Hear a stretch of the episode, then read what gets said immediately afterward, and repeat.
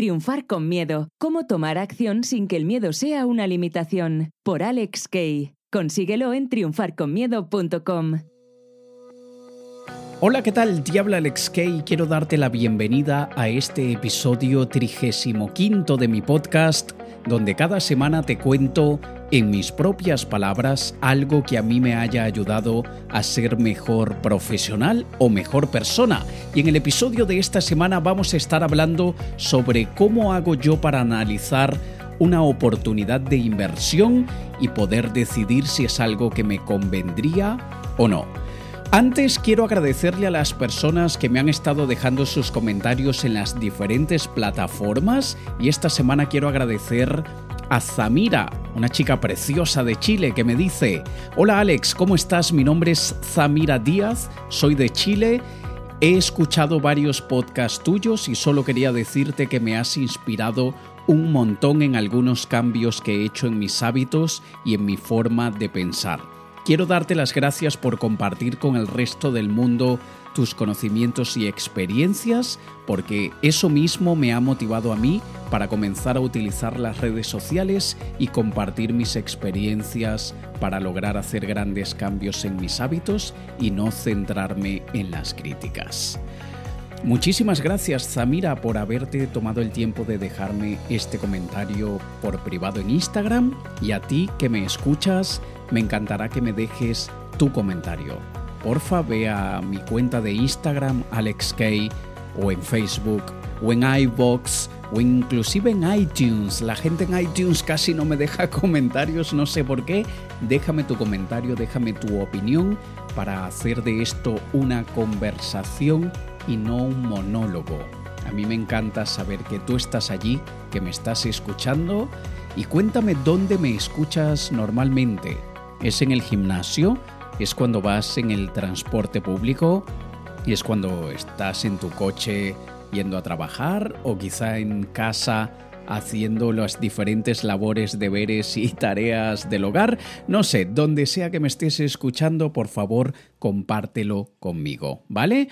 También te recuerdo que las inscripciones a mi taller presencial llamado Programando tu mente para triunfar ya están abiertas y ya puedes elegir si quieres ir a Bogotá, a Medellín, a Madrid y pronto también anunciaremos otras ciudades para el próximo año, no para este, pero para este año estamos ya con fechas en Bogotá, Medellín y Madrid. Así que puedes ir a la página triunfar.co, triunfar.co y allí en triunfar.co encontrarás la información, ¿vale? Vamos entonces a hablar del tema de esta semana, cómo evaluar una oportunidad de inversión para saber si realmente nos conviene. Y hay muchas maneras de hacerlo y yo, desde luego, solamente puedo hablar por mí, de la manera como yo lo hago, la manera como yo considero que me ha ido mejor y es algo que cada persona lo hará a su manera, ¿vale? Hay muchísimas personas que únicamente piensan en ahorrar dinero y gastar dinero, pero son pocos los que piensan seriamente en invertir dinero para ganar dinero. Para la gran mayoría de la población la única forma de ganar dinero es entregando su tiempo y su esfuerzo. Y bien sea por miedo, y o por desconocimiento son muchos los que dejan pasar excelentes oportunidades de inversión cuando se las ponen delante y esto la verdad es que es lamentable. Por eso es que en el episodio de esta semana quiero hablarte sobre cómo yo evalúo y analizo oportunidades de inversión, ¿vale? La primera, primera, primerísima regla de la inversión es nunca inviertas aquello que no te puedes dar el lujo de perder. Y esto es algo que, que debemos considerar. Y atención, muchísima gente es extremadamente pesimista y cautelosa a la hora de decidir qué es lo que pueden perder. Y a nadie le gusta perder dinero. A mí no me gusta perder dinero. Yo creo que no hay ni una sola persona sobre la Tierra que le guste perder dinero. Pero debemos saber diferenciar entre el dinero que perdemos y que, bueno, nos queda un mal sabor de boca y nos duele en el bolsillo haberlo perdido. Y por otro lado, el dinero que si lo perdemos nos podemos meter en un gran apuro, nos podemos ocasionar un gran problema. A mí no me gusta perder dinero y he perdido más de 50.000 euros a lo largo de varios años. Hay gente que ha perdido mucho más y aquí estoy, aquí estoy, no, no estoy, no me morí, sigo vivo, pasé por quizá por momentos más complicados.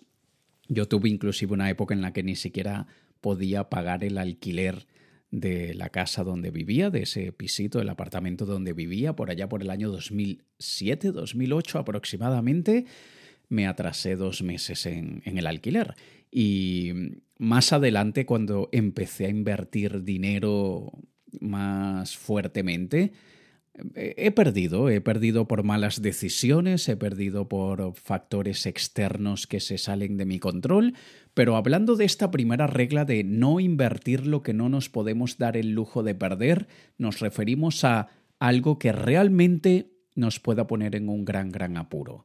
Y fíjate lo que le sucede a mucha gente cuando pide una hipoteca y compran una casa por, yo qué sé, 150 mil dólares o euros y luego por circunstancias de la vida no lo pueden seguir pagando, no pueden seguir pagando la hipoteca y les quitan la casa.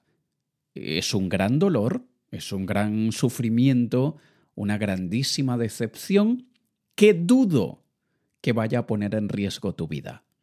Yo creo que quitando aquellos casos en el que la persona tiene algún tipo de desequilibrio a nivel psicológico, y toma como salida el suicidio cuando eso es absurdo tomar una decisión permanente para un problema temporal.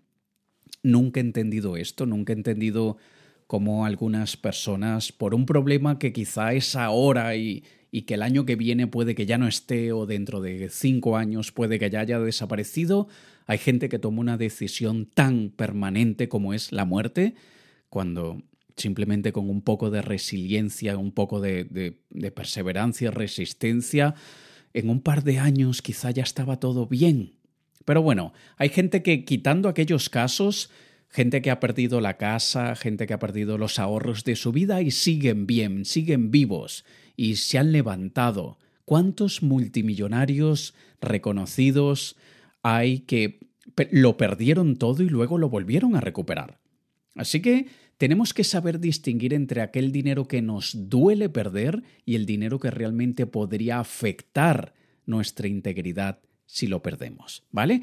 Y ya habiendo dicho esto, no inviertas aquello que no te puedes dar el lujo de perder. Sí que debemos tratar de, ir estableciendo una serie de, de expectativas, primero que nada, y luego crear alguna especie de referencia o criterio en relación a cuánta cantidad de dinero queremos invertir para multiplicar, cuánto dinero queremos invertir para que nos traiga un retorno, y ya vamos a hablar de retorno porque esto es bastante importante, y hay que sobre todo entender que no siempre, no siempre invertimos dinero que tenemos en nuestro bolsillo en este momento. No siempre invertimos dinero nuestro necesariamente. No siempre invertimos dinero que tengamos allí de sobra en nuestra cuenta bancaria. Simplemente tenemos que saber qué queremos, por qué lo queremos y luego buscar los medios para conseguirlo. Cuando hacemos una inversión para quizá dejar un legado, dejar una herencia, como para quien compra una casa, la remodela y lo hace pensando en sus hijos, para que sus hijos puedan algún día vivir o sus hijos luego hagan lo que quieran con esa propiedad. Eso tiene un objetivo muy claro, muy específico. También están aquellas personas que hacen inversiones para luego tener un ingreso adicional e irse de vacaciones. Hay quienes lo hacen para poder dejar su, su trabajo actual, pero tenemos que entender que cada objetivo es distinto y independientemente del objetivo, sin una meta, sin algo que queramos conseguir con esa inversión, ni siquiera tenemos muy claro en qué invertir, para qué invertir, ni, ni siquiera si debemos o no debemos invertir. Mira el caso de una de mis clientes. Ella es coach y parte de mi trabajo es ayudar a coaches y a consultores a cobrar muchísimo más por sus servicios, a, convertirse en coaches y consultores premium. Y eso yo lo hago transformándoles su imagen, su actitud y su posicionamiento. Y el caso de esta chica que es coach, ella estaba totalmente estancada en su carrera y no lograba que sus clientes la valoraran y la respetaran y vieran la calidad de su trabajo. Y ella ya sabía sobre mi programa Coach Premium y, quería hacerlo, pero no tenía el dinero. Y ella un día finalmente dio el paso y yo por curiosidad le dije que cambió desde la primera vez que hablamos a, a este momento que ya has dado el paso. Y me dijo, bueno, sabía que necesitaba el cambio, necesitaba hacerlo, no podía seguir postergando porque mi situación no mejoraba, más bien cada día empeoraba y sabía que necesitaba tu ayuda y vendí mi coche para poder pagar tu mentoría. Y yo la verdad es que me sorprendí bastante y le dije, ¿vendiste tu coche para poder hacer la mentoría conmigo? Y ella me dijo, sí, claro que sí, porque no tenía el dinero. Yo no tenía el dinero disponible, así que sabía que tenía que hacer un pequeño sacrificio y, bueno, y ahora voy en transportes públicos, me demoro muchísimo más en cualquier sitio, pero sé que esto me va a traer un retorno de la inversión. Y ella vendió su coche por 7.000 euros. Luego pidió un poco más prestado para poder llegar a la cantidad de, mi, de mi mentoría. Y lo curioso es que pasados ocho meses ella ganó 16.000 euros con mi ayuda, con lo que yo le enseñé a desarrollar, con la transformación que hicimos con su imagen, ella ganó 16.000 euros en menos de un año y ella pudo volver a comprar un coche. Y esto es un, un ejemplo de cómo alguien sabe que está en una situación que no le está trayendo lo que quiere, que está estancada esta persona, probablemente tú que me escuchas estés en este momento en una situación que sabes que quieres algo mejor, que necesitas algo mejor, y que tu situación no ha mejorado en el último año o en los últimos dos años y quizá ha empeorado o simplemente estás estancado o estancada. Estás en exactamente la misma posición y sabes que hay un lugar mejor pero eso requiere de una inversión, pero no tienes el dinero disponible. Y mira el caso de esta coach que vendió su coche porque ella sabía lo importante que era para ella mejorar en su carrera como coach y ella vendió su coach, su coche, vendió su coche para hacer coaching, vendió su coche para, para mejorar su carrera de coaching y pagó mi mentoría y con mi ayuda en pocos meses multiplicó su inversión, lo cual le permitió comprarse otro coche y con la ventaja que ahora tiene una carrera mucho mejor que antes y gana muchísimo más dinero que antes. Y yo sé que hay mucha gente que no se atreve a hacer cosas así. En este caso, esta chica se causó un incómodo temporal, le duró varios meses, en el que ella estaba acostumbrada a ir en coche a todas partes, y de repente tuvo que ir en transportes públicos a todas partes. Pero eso fue un sacrificio de pocos meses y luego mejoró su situación. Y a veces debemos hacer un sacrificio hoy para tener un beneficio mañana. Ahora, ¿cómo evalúo yo las inversiones y cómo determino yo si realmente algo me, es, me sería conveniente o no me sería conveniente. Y yo recuerdo que hace muchísimo tiempo leí en un libro de Aitor Zárate algo llamado el triángulo de la inversión. Y es algo que yo desde ese momento siempre utilizo como referencia para evaluar las inversiones en las que yo aporto dinero. El triángulo de la inversión de Aitor Zárate, quiero que te imagines un triángulo y en uno de los vértices del triángulo tenemos la liquidez. ¿Qué tanta liquidez nos va a traer esa inversión? Luego en otro de los vértices tenemos la rentabilidad. ¿Qué tanta rentabilidad me va a traer esa inversión. Y luego tenemos el riesgo. ¿Qué tanto riesgo deberé asumir para poder hacer esta inversión? Y tenemos que entender, toda inversión posee estos tres componentes y no deberíamos ignorarlos antes de decidir si debemos o no debemos realizar esa inversión. Y fíjate que la mayor, la mayor cantidad de personas solamente piensa en qué rentabilidad voy a tener, cuánta será mi rentabilidad. Y curiosamente, ni siquiera quieren ver la parte de riesgo, porque para ellos, no, no, no, pero, pero dime cuánto voy a ganar, pero sin riesgo, ¿eh? Yo no quiero asumir ningún tipo de riesgo.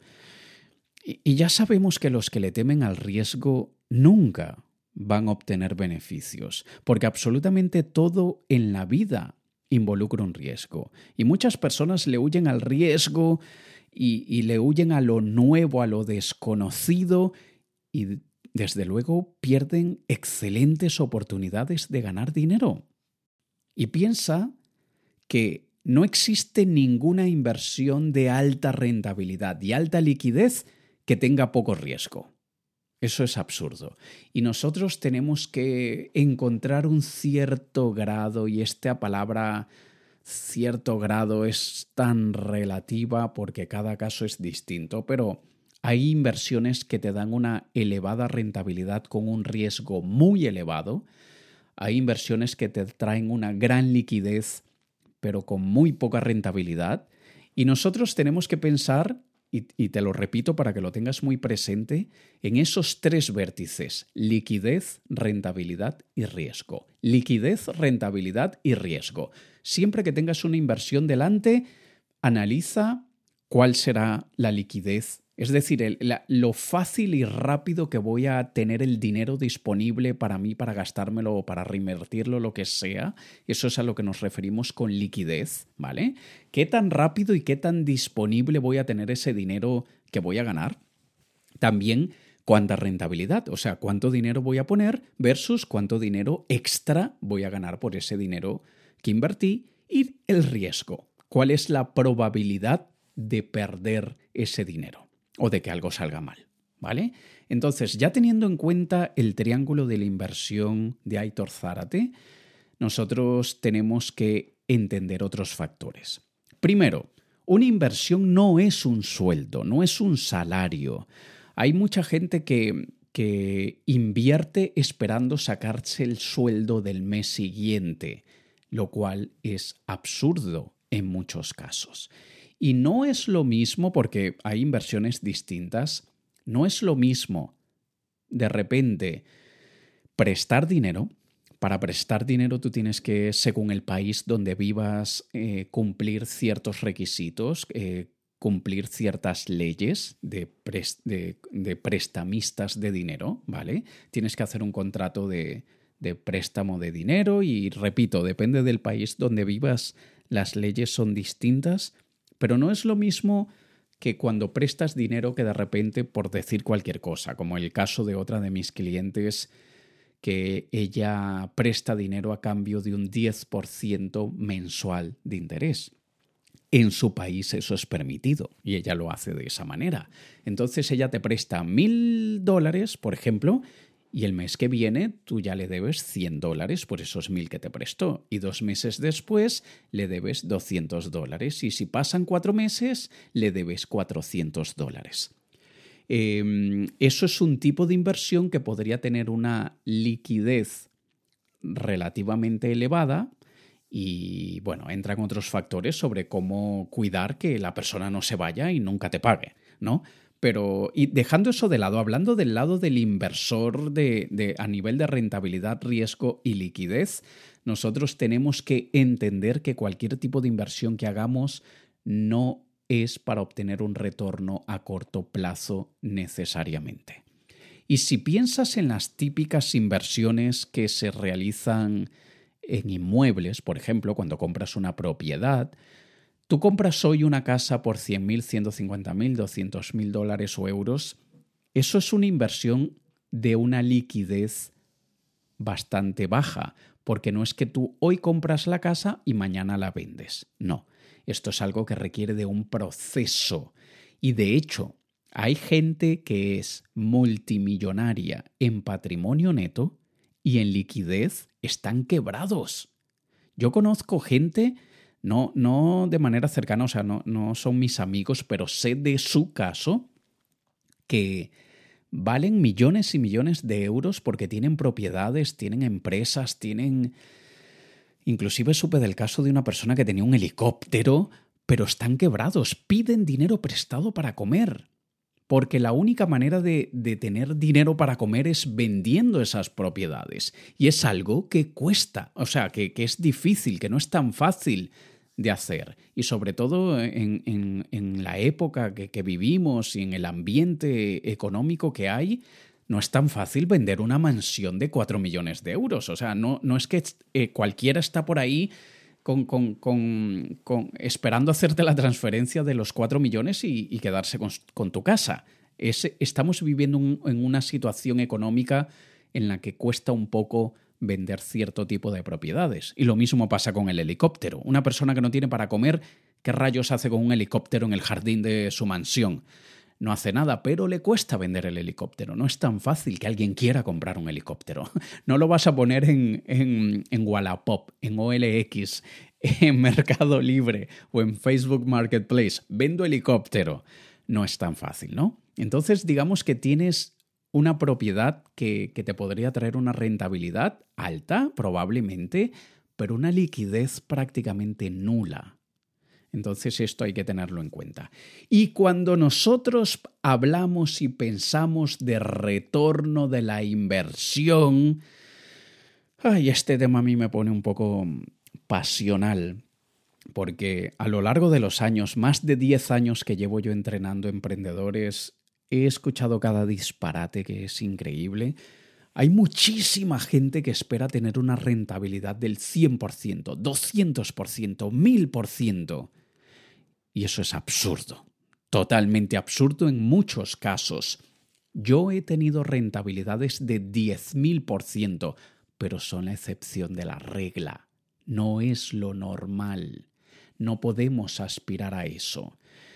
Y depende de la inversión, depende del caso. Si tú pones un dinero a plazo fijo, yo no sé cómo están las tasas de interés actualmente y dependiendo del país y del banco, pero creo, si no me equivoco, que la media, el promedio, puede estar en alrededor del 1.5%. Por favor, o sea, ¿cuánto, ¿cuánto dinero tienes que invertir para que ese 1.5% sea un valor interesante? Y cuando hablamos, por ejemplo, de una casa, compras la casa por 100.000 euros, por ejemplo, y no, es que te han comentado que la zona se está valorizando y que si arreglas el tejado la vas a poder vender por 120.000. Vale, genial. La casa te costó 100.000, la vendes por 120, te has ganado 20.000 euros. Eso es un retorno del 20%. Y está bien. Ya está. Hay muchísima gente que piensa, no, si yo invierto 10.000, quiero ganar 20. No necesariamente. No necesariamente eso va a suceder. Nosotros buscamos desde luego la mayor rentabilidad, pero sin volvernos imbéciles a la hora de crearnos expectativas absurdas. Nosotros queremos tener la mayor rentabilidad que sea posible, claro que sí, pero tenemos que entender que si invertimos 100.000 y ganamos 101.000, debemos darnos una palmadita en el hombro porque lo hemos hecho bien. Hemos tenido un retorno positivo de esa inversión. Fíjate que lo mismo pasa cuando hacemos publicidad en las redes sociales. Quienes tengamos negocio y hacemos publicidad en las redes, yo, por ejemplo, yo invierto 10.000 euros y si yo recupero y gano 12.000, estoy contento. En realidad el valor que uno espera tener es 1.5 de retorno. Es decir, si yo invierto 10.000 en publicidad en las redes sociales, lo ideal sería ganar 15.000. Eso sería un, un, buen benchmark. Eso sería una buena referencia. Invertí 10.000, facturé 15.000 dejando los 10.000 que le pagué a la, red social, me han quedado a mí 5.000. Eso es un buen retorno de la inversión. Fíjate otro caso pequeñísimo. Un libro. Vamos a hablar de formación, pero mm, en, en, su micro, un libro, un libro que te puede costar 20 dólares. Hay gente que dice, eso ha sido tirar el dinero a la basura, eso no me ha servido para nada, 20 dólares que he perdido y 5 horas de mi vida leyendo esa porquería que no me ha servido más allá que para sacar una idea. Hombre, pagaste 20 dólares por una idea y si esa idea te hizo ganar 20 dólares punto has tenido un retorno positivo de tu inversión o no. Y lo mismo es cuando vas a un taller, a un seminario. Yo he pagado por ir a, cursos 4.000 euros por un curso de tres días, de los cuales de esos tres días me han servido 15 minutos, porque yo ya estoy en un nivel bastante avanzado y a veces uno se lo piensa cuando hay un, hay un seminario o algo y uno dice, ¿No será que esto es muy básico para mí? ¿No será que ya yo estoy muy por encima de esto? ¿No será que, que voy a perder el tiempo? Para mí no es perder el tiempo. Para, yo quiero sacar siempre una pequeñita cosita. Y de ese curso que te acabo de comentar, 4.000 euros por tres días, yo saqué 10 minutos de, de información de esos tres días y yo ya los recuperé. Yo ya gané más de 4.000 euros con esa pequeñita información que yo saqué de allí. Así que tenemos que tener muy claro qué es lo normal, cuando una expectativa es acertada, cuando es absurda. ¿Vale? Y tenemos que dejar de tener la mentalidad de billete de lotería, porque eso es lo que le pasa a muchísima gente. Muchísima gente dice, bueno, no, pero es que si yo pago por un billete de lotería, yo qué sé, es que yo yo no juego la lotería hace 20 años. Yo no sé cuánto, cuánto se pague hoy por un billete de lotería, pero por inventar cualquier cosa, 5 euros. yo pago 5 euros por un billete de lotería. Hombre, el primer premio son 130 millones. Eres un fucking puto perdedor. O sea, ¿qué, mentalidad es esa? E, es una mentalidad de jugador de billete de lotería, jugador de lotería, mejor dicho. y es totalmente absurdo. Y no sabes cuánta gente esta semana se gasta 5 euros, no ganó la lotería, bueno, va a ser la próxima. Y la semana siguiente 5 más, bueno, pero va a ser la próxima. Y así van y al año se han gastado 300 euros o 300 dólares o más o 3.000 en lotería y no se lo han ganado porque están esperando que algún día les salga el premio gordo. Absurdo. Esos 300 euros o dólares o esos 3.000 que te has gastado en lotería, si los hubieses puesto en una inversión, y si los hubieses perdido, al menos habías, hubieses eh, elevado las probabilidades de tener un retorno positivo. Y es aquí donde es tan curioso que hay gente que no le importa gastar 300 euros en lotería, pero no se atreven a gastar 20 euros en un libro que les podría cambiar la mentalidad y quitarle la puta mentalidad de lotería, por ejemplo. Así que esto es algo que nosotros tenemos que siempre tener en consideración. Ahora, cuando se nos presenta una oportunidad de inversión y ya, ya, ya tengo claro que no puedo aspirar a tener un retorno de, de 10.000%, ya tengo claro que tengo que asumir riesgos y ya tengo claro que, que no necesariamente voy a tener una liquidez inmediata, sino que puede que sea una inversión a mediano o largo plazo. O sea, no es que hoy voy a poner el dinero y dos meses después ya tengo un retorno. No, puede que pasen ocho meses, un año o dos años. Vale, dime cómo hago para saber si no la estoy cagando, sino que realmente es una buena decisión. Bueno, aquí es donde hacemos el mismo análisis que normalmente haríamos con una idea de negocio o proyecto, que le llamamos el análisis DAFO. En otros países se le llama el análisis FODA pero como yo hablo portugués, foda en portugués significa otra cosa. Quien hable portugués sabe a lo que me refiero. Pero entonces yo, a mí me gusta llamarle análisis DAFO, de debilidades, amenazas, fortalezas y oportunidades. Y nosotros tenemos que pensar cuáles son las debilidades de esta inversión, cuáles son las amenazas de esta inversión, cuáles son las fortalezas de esta inversión, cuáles son las oportunidades de esta inversión. Y es aquí donde ya la gran mayoría de personas ha dejado de escuchar el podcast porque ha dicho que hay que pensar. Ay, yo no quiero pensar tanto. Yo quiero que me digan qué hacer y ya está. Por eso es que a mí me gusta siempre con este tipo de comentarios filtrar a los perdedores y hacer que me odien y que nunca más me vuelvan a escuchar, porque igual yo no los quiero que me, no quiero que yo me escuchen a mí. Pero bueno, tú que eres un ganador y tú que me estás escuchando, tú que eres un triunfador, Tú sabes que para poder hacer un buen análisis vas a tener que gastarte unas cuantas neuronas en el proceso, lo cual está bien, ¿no? Y ahí analizamos. ¿Cuál es la debilidad de esto que me están comentando? ¿Cuáles, ¿Cuáles son las potenciales amenazas? Es decir, factores externos que puedan perjudicar mi retorno. ¿Cuáles son las fortalezas de esta inversión? ¿Y cuáles son las oportunidades? Es decir, factores externos que beneficiarán mi rentabilidad. A veces estas respuestas las conseguimos relativamente fácil, a veces no. A veces hay que investigar un montón, a veces hay que preguntarle a un montón de gente hasta que podamos tener más o menos un criterio. Pero luego tenemos el análisis PEST, P-E-S-T, que es el análisis político, económico, social y tecnológico. Y esto no se aplica a todas las inversiones, pero digamos que cada inversión tiene un poco de influencia en estas áreas, porque hay factores políticos que afectan nuestra inversión. Y dentro del factor político ya se pueden incluir los impuestos, porque a veces aumentan el impuesto, a veces agregan un impuesto que antes no existía, hay una regulación, una nueva ley, lo que sea, que hace que nuestra inversión se vea afectada como fue el caso, por ejemplo, de en el año 2016, si no me equivoco, cuando se introduce la ley de, que cualquier producto digital que, se venda eh, de otros países a Europa tiene que cobrársele el IVA.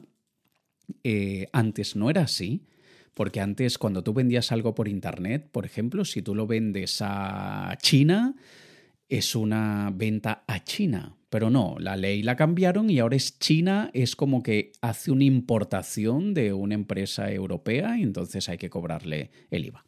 Bueno, el hecho es que esa ley hizo que nosotros tuviésemos que adaptar a a los de Portugal hay que cobrarles el impuesto de Portugal, a los de España hay que cobrarles el impuesto de España, a los de Italia hay que cobrarles el impuesto de Italia y uno pierde dinero porque antes no se cobraba ese IVA, ahora sí se cobra ese IVA. Bueno, ahora y desde hace ya más de tres años. Esto es un pequeñísimo ejemplo de cómo una ley, es decir, un factor político, afecta la rentabilidad. Y luego el factor económico. El factor económico eh, entran muchos factores como eh, los precios del mercado, los intervinientes del mercado, inclusive el Producto Interno Bruto, eh, el, factor competencia o monopolio competencia, eh, todos estos factores entran dentro del análisis económico. Luego tenemos el social y aquí entran detallitos hasta como que podría ser la transformación en las necesidades de la gente, en los hábitos de compra, todo esto y el factor tecnológico, cuando a veces la tecnología ocupa un lugar que antes no ocupaba y algo que antes traía rentabilidad ahora no, no, tiene rentabilidad o de repente herramientas, máquinas o cualquier tipo de tecnología hace que se vuelva más barato algo, cosa que antes tenía un mayor valor. En fin, son muchas cosas que, que hay que tomar en cuenta. Y yo em, generalmente no, no es que yo pierda mucho sueño ni, ni le dé demasiado pensamiento a estos factores políticos, económicos, sociales y tecnológicos, pero sí que por encima les echo un vistazo y por encima trato de trasladarme mentalmente a una situación de qué pasaría si. ¿Qué pasaría si hay un golpe de Estado? ¿Qué pasaría si aparece una nueva herramienta como por ejemplo Uber, como por ejemplo Airbnb, como por ejemplo Globo o, tantas otras tecnologías eh, que han transformado la manera que nosotros consumimos. Por ejemplo, nos trasladamos en Uber. Yo conozco uno de mis clientes de consultor premium, eh, invirtió dinero en un taxi y poco tiempo después apareció Uber y perdió muchísimo dinero. porque a ver, antes era como relativamente seguro, o sea, compras un coche, compras la licencia de taxi, lo pones a trabajar, vas teniendo ahí un ingreso, irás recuperando tu inversión con el pasar del tiempo, pero bueno, eh, era una inversión relativamente segura, ¿no? Pero no, no, lamentablemente no. Y, esto es algo que, que fue causado porque apareció una nueva tecnología llamada Uber y eso hizo que se convirtiera en una mala inversión tener un taxi. Así que bueno, estas son cosas que debemos analizar, pero yo principalmente mis inversiones están concentradas en a largo plazo en la Bolsa de Valores de Nueva York.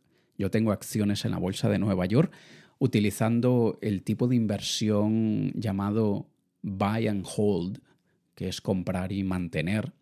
Y yo tengo acciones en Disney, en Netflix, en Amazon, y no pienso vender esas acciones, o sea, quiero que se queden allí. Esos son como parte de mi fondo de, pensiones, digamos, parte de mi fondo de jubilación, si todo sale bien. Atención, porque podría salir muy, muy mal. Y de hecho, eh, hace relativamente poco tiempo hubo una caída bastante fuerte con las acciones de Disney y si yo hubiese vendido las acciones en ese momento, como mucha gente lo hace porque entran en pánico, yo hubiese perdido mucho dinero. Pero como mi estrategia de, inversión en la bolsa de valores es buy and hold, comprar y mantener, no perdí dinero, porque luego se recuperaron y luego subieron. Entonces, genial. Y cuando es a nivel de inversiones en la bolsa de valores, mi método, mi manera es bastante conservadora solamente invierto en acciones a largo plazo, en stocks a largo plazo.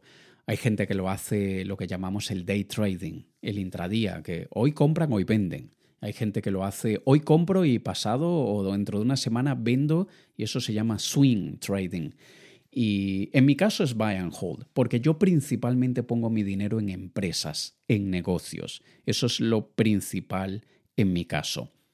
Cuando yo veo que hay un negocio que tiene potencial de facturar, yo invierto. Normalmente hay gente que me propone a mí invertir en sus negocios y a lo largo de, los años, los últimos cinco o seis años aproximadamente, yo he hecho diversas inversiones. En algunas he ganado dinero, en otras he perdido dinero, en otras hoy sigo esperando recuperar mi inversión y eso es lo normal. Y yo aplico lo mismo que aplican los angel investors, los, inversores ángeles, que mm, tengo algunos buenos amigos en el mundo del angel investment. Y mm, Pablo, uno, uno de ellos, me comentaba que normalmente para un inversor angel, ellos pueden hacer 10 inversiones y mira lo curioso de esto. Cuando tú haces 10 inversiones como ángel, como... Un ángel, para que no sepa, es aquella persona que invierte dinero y cruza los dedos. es decir, apuesta en tu empresa, apuesta en tu idea, apuesta en tu negocio como un ángel caído del cielo, pero sin tener muchos datos, sin tener mucha idea de cómo vaya a salir esto. Pero un angel investor, y como lo hago yo, nosotros invertimos en personas, no en ideas. Las ideas son importantes, claro que sí, pero la persona detrás de esa idea es más importante aún. Porque hay buenas ideas mal ejecutadas porque la persona que ejecutó esa idea no tiene ciertas habilidades intelectuales, sociales y financieras que le permitan explotar al máximo esa idea.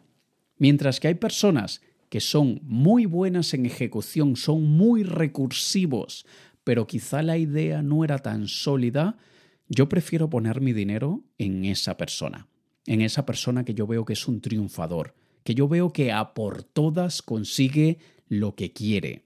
Y eso es algo que, que es mucho más valioso, porque evidentemente una persona con habilidades mentales, con mentalidad de éxito, con el mindset de triunfador, es capaz de levantar prácticamente cualquier cosa. Mientras que las víctimas de la vida es que me ha ido mal, es que no he tenido suerte, es que mi familia no me apoya, es que yo no sé hacer esto y yo no sé. Esos son unos perdedores que les puedes poner la mejor idea en las manos y hará que quiebre. Así que uno invierte en personas. Cuando yo veo que la persona va a sacar lo que sea adelante, es una muy buena señal. Pero fíjate algo muy curioso que me comentó uno de mis amigos que es Angel Investor. Él me dice que él, de cada 10 empresas en la que él invierte, él espera que 8 le generen pérdidas. Imagínate esto, escucha la mentalidad que tienes que tener para tú saber que estás poniendo el dinero en 10 empresas y la expectativa es que 8 de ellas te hagan perder el dinero. O sea, si apostaste, porque aquí la palabra que cabe es apostar y no invertir, pero si apostaste, yo qué sé, vamos a ponerlo pequeñito, voy a ponerlo muy pequeño para que mucha gente pueda sentirse identificada. Imagínate que inviertes mil euros o mil dólares en una empresa, luego mil dólares o euros más en otra, y así durante diez empresas, y tú sabes que ocho de ellas van a quebrar y perdiste ocho mil euros. ¿Mm? Pero luego él me comenta que una de esas 10 él espera que le recupere la inversión. Es decir, invertiste mil, recuperaste mil. O ganaste mil cien, por ejemplo. Pero luego espera que una de esas 10 la pete, la, tenga muchísimo éxito, se dispare. Y por lo tanto esos mil que invertiste se convierten en 40.000. Y él dice que esa es su expectativa. Él va a perder dinero con 8, con una va a recuperar y una la va a disparar y la va a pegar del techo, como dicen algunos. Así que fíjate la mentalidad que debemos tener y muchas veces entender que hay varias inversiones que haremos que nos generarán pérdida, pero habrá alguna en la que vamos a obtener algún retorno y habrá otra en que realmente vamos a obtener una gran, gran, gran rentabilidad. Así que si tú pones en práctica esa combinación de elementos y tienes en consideración siempre el triángulo de la inversión de Aitor Zárate, y recuerda, es liquidez, rentabilidad y riesgo. Y al mismo tiempo haces un pequeño análisis de debilidades, amenazas, fortalezas, oportunidades, y si tienes en cuenta los factores políticos, económicos, sociales y tecnológicos, si planteas unas expectativas realistas entendiendo que vas a perder dinero en algunos casos, en otros casos vas a recuperar la inversión y en otros es que vas a tener una grandísima rentabilidad por tu dinero, entonces esto te permitirá tomar mejores decisiones de inversión. No inviertas aquello que no puedes perder. No hagas que tu familia deje de comer por una mala inversión. Pero a tu familia no, no, se, no tu familia no se va a morir si tienen que ir a pie, tienen que ir andando, porque tuviste que vender el coche para hacer una inversión que probablemente vaya a salir mal. Así que muchas veces cuando nosotros queremos evaluar una oportunidad de inversión y queremos tratar de hacerlo de la mejor manera, lo primero que debemos aceptar es que nuestra zona de confort será nuestro peor obstáculo y que por nuestra zona de confort nosotros probablemente no nos atrevamos a invertir en algo que nos podría mejorar la vida. Así que es una cuestión de reconciliarnos con nosotros mismos plantarle cara a nuestra zona de confort y entender que si queremos ganar y queremos ganar a lo grande, debemos invertir. Y no importa si perdemos, lo que importa es cuando llegue esa una oportunidad entre 10 que realmente tenga mucho éxito y ganemos muchísimo dinero. Así que espero que esta manera, mi manera, hay muchas maneras, pero espero que esta, que es mi visión en relación a las inversiones, Espero que te haya servido y espero que de alguna manera lo puedas implementar para que te arriesgues, para que inviertas. Que vamos, que no es tu vida la que vas a perder si pierdes 100.000 euros. No los pierdas, porfa. Haz lo que sea por no perderlos, pero entiende que si queremos ganar, debemos arriesgar. Nos escuchamos la próxima semana en el siguiente episodio de mi podcast. Te ha hablado Alex Kay. Un saludo.